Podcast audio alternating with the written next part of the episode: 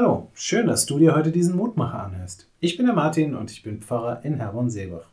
Aus ganz unterschiedlichen Gründen bin ich in den verschiedenen sozialen Netzwerken unterwegs, die es so gibt. Und ich rege mich regelmäßig über vieles auf, was mir dort begegnet. Das sind Menschen, die Aussagen treffen, die ihre eigene Lebensführung nicht unbedingt widerspiegelt.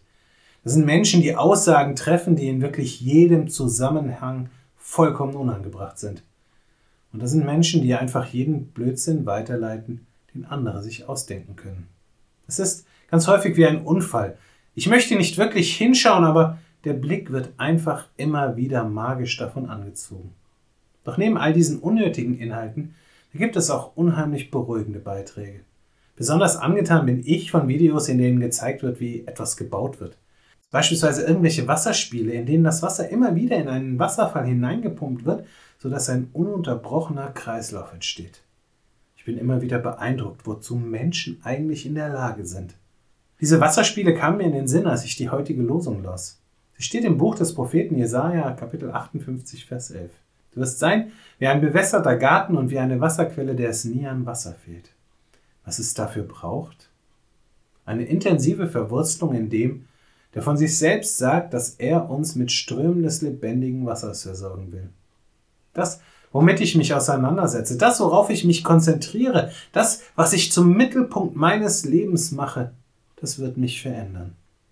Das eine wird mich zu einem missmutigen, genervten und unangenehmen Zeitgenossen machen. Anderes wird mich freundlich und zuvorkommend machen. Wofür ich mich entscheide, was ich wähle, das liegt ganz bei mir. Ich lade dich ein, noch mit mir zu beten. Gott, himmlischer Vater, wie oft schaue ich auf die Dinge, die vor mir sind und bin dann ganz verzweifelt. Der Blick auf die Wirklichkeit dieser Welt macht mich kaputt und krank.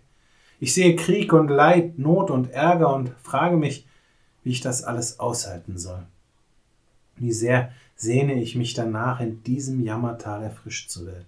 Hilf mir, dass ich in diesen Momenten erkenne, dass ich in dir eine Quelle habe, die mich erfrischt und die mir Mut macht, die mir Kraft gibt, die alles verändert. Lass mich dann auch von dieser Quelle trinken und nimm mich mit hinein in deine Wirklichkeit, die von Liebe, die von Freundlichkeit, die von Güte, die von Barmherzigkeit erzählt. Und lass mich zu einem Träger deiner Wirklichkeit werden. Amen. Auch morgen gibt es an dieser Stelle wieder einen neuen Mutmacher. Für heute wünsche ich dir nun einen guten und gesegneten Tag. Bleib gesund, aber vor allem bleib behütet.